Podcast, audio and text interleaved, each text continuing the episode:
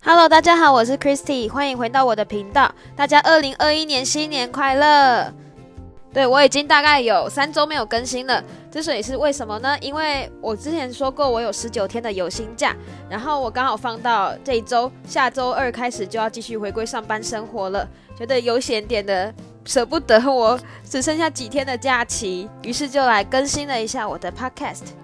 然后在这还要跟大家分享一下，在疫情之下，日本今年的跨年到底变得什么样子？还有我很曲折的一个日本的新跨年的一个行程规划，一一路一直更改。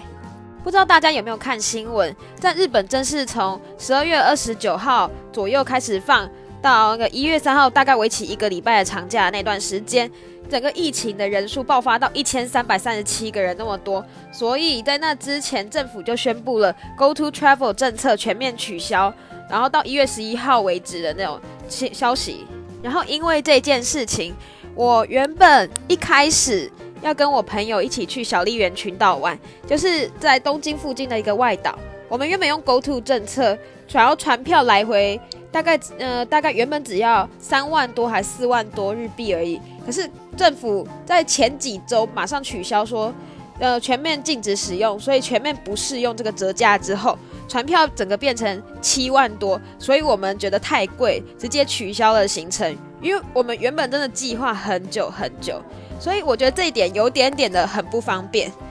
所以在取消之后，我们就开始想一下其他的行程啊。可是因为我们其实之前都去过，像是初一啊，就是去新年一开始去拜拜，或者是看狐狸游行啊，甚至是看第一个太阳，我们这时候全部都做过。所以我们今天想说，能不能有一个不一样的，像是看个烟火啊之类的。可是我们上网查，因为疫情的关系，今年二零二零年烟火全面都取消了。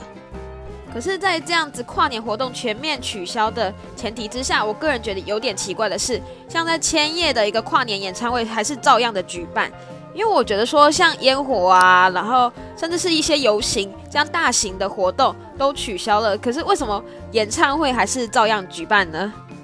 不过因为我的行程一直被改，一直被改，所以。那个演唱会的票我也没有办法拿到，所以这次就跟我朋友两个人就待在家里。然后我们好像连倒数都没有，就是直接哦跨年了耶。然后另外我们还就是晚上去吃的火锅，因为我觉得跨年年夜就是要吃火锅才有那个气氛哦，所以我们就选了一家看起来评价还不错的火锅，然后去吃。那最后来说说我二零二一年的新年新希望，虽然我不知道你们想不想听，但是。我就随便说说，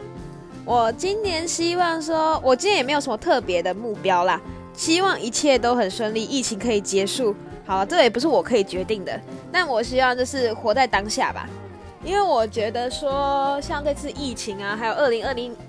年太多太多的意外，太多太多名人就是突然逝世，我觉得真的活在当下非常的重要，就。不后悔的活在每个瞬间，你不要为你做的选择后悔，或者是你不要在之后说，假如当时，假如当时怎样，你现在做的决定，你以后你会感谢自己，或是你会很觉得说，那个时候幸好我有提起勇气去做，这样子就可以了。也就是我今年的目标，没有任何特别，但就是希望我可以执行这个理念。那么你们的新年新希望是什么呢？希望你们在今年也可以过得还不错。那么我们下次见喽，拜拜。